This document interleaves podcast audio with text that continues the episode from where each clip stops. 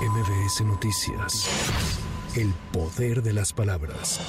En el segundo día de actividades en el Foro de Cooperación Económica Asia-Pacífico en San Francisco, California, el presidente López Obrador tendrá una reunión bilateral esta mañana con su homólogo de Estados Unidos, Joe Biden. La Profeco arrancó un operativo a partir de hoy y hasta el próximo lunes 20 de noviembre para asesorar y atender denuncias de personas que adquieran productos o servicios durante la edición número 13 del Buen Fin. La Confederación de Cámaras Nacionales de Comercio, Servicios y Turismo espera una derrama económica superior a los 141 mil millones de pesos.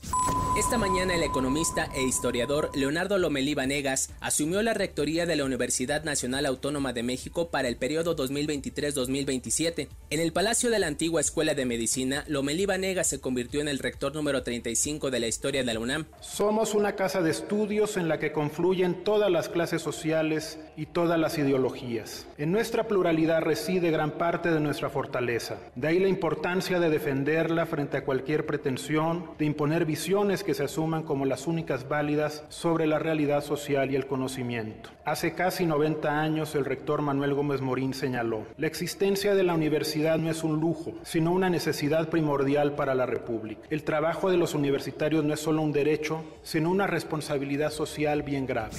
El INEGI informó que en 2022 la Guardia Nacional registró 15.214 accidentes en carreteras y puentes federales. En el 68.6% de estos solo hubo daños materiales, mientras que en el 12.2% fueron accidentes fatales, registrándose 2.309 personas fallecidas, 1.7% más que en 2021. Arribó a México el segundo embarque con 600.000 dosis de la vacuna Sputnik B contra COVID-19. La Secretaría de Salud indicó que las dosis se aplicarán durante la campaña nacional de vacunación contra influenza y coronavirus para la temporada invernal 2023-2024. Este domingo más de 38 millones de argentinos están convocados para participar en la segunda vuelta electoral que definirá el próximo presidente por los siguientes cuatro años entre el ministro de Economía Sergio Massa y el candidato independiente Javier Milei. Con información de reporteros para MBS Noticias, Giro Montes de Oca. MBS Noticias. El poder de las palabras.